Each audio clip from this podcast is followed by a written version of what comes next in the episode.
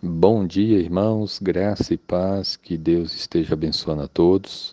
A palavra de Deus em Gênesis capítulo 6, versículo 11 e 12 diz assim: A terra estava corrompida à vista de Deus e cheia de violência. Viu Deus a terra e eis que estava corrompida, porque todo ser vivente havia corrompido o seu caminho na terra. Amém.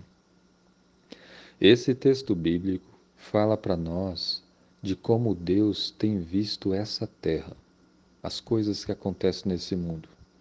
O texto bíblico fala de, da época de Noé, que na época de Noé a terra estava corrompida, a terra estava cheia de violência.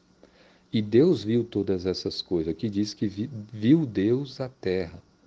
Deus viu e ela estava corrompida, ela estava cheia de violência porque todo ser vivente havia corrompido seu caminho na terra. Deus viu tanto de maldade que existia, de violência, de coisas abomináveis.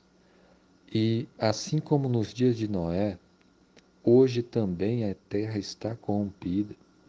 Hoje também a terra está cheia de violência, tanta maldade, tanta violência, tantas pessoas roubando o celular dos outros, roubando o que puder roubar a terra está corrompida.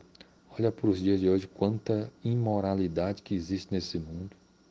Quantos adultérios, pessoas que se prostituem, pessoas vivendo na fornicação, na imoralidade. Olha só como as pessoas amam o dinheiro e vivem em função do dinheiro. E por dinheiro deixa de lado as coisas de Deus. Isso é, corromp... Isso é corrupção pessoa está corrompida. A idolatria de pessoas que têm os seus ídolos. Isso é pecado. Pessoas vivendo na maldade, cheias de inveja. Como, como todas essas coisas são fortes no dia de hoje. E aos, Deus está vendo todas essas coisas. Tanta pornografia, sabe?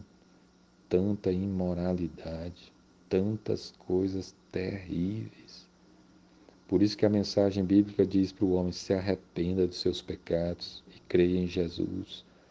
Quando Deus viu a terra corrompida dessa forma, isso desagradou tanto a Deus que Deus mandou um dilúvio e matou todos os homens, exceto Noé e sua família. Isso serve de alerta para o que Deus vai fazer nesse mundo. O juízo de Deus virá. E isso serve de alerta para você se arrepender dos seus pecados e crer em Cristo. Se você ainda não se arrependeu dos seus pecados, faça isso o quanto antes. Se você ainda não entregou a sua vida ao Senhor Jesus, faça isso logo. Se arrependa e crê em Cristo. Entregue sua vida ao Senhor e busque uma vida nova no Senhor. Em Cristo há perdão, em Cristo há salvação.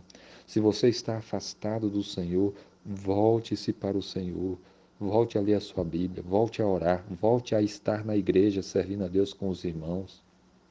Se você já crê em Cristo, está procurando servir a Deus, procure cada vez mais crescer na fé, na obediência, testemunhar de Cristo.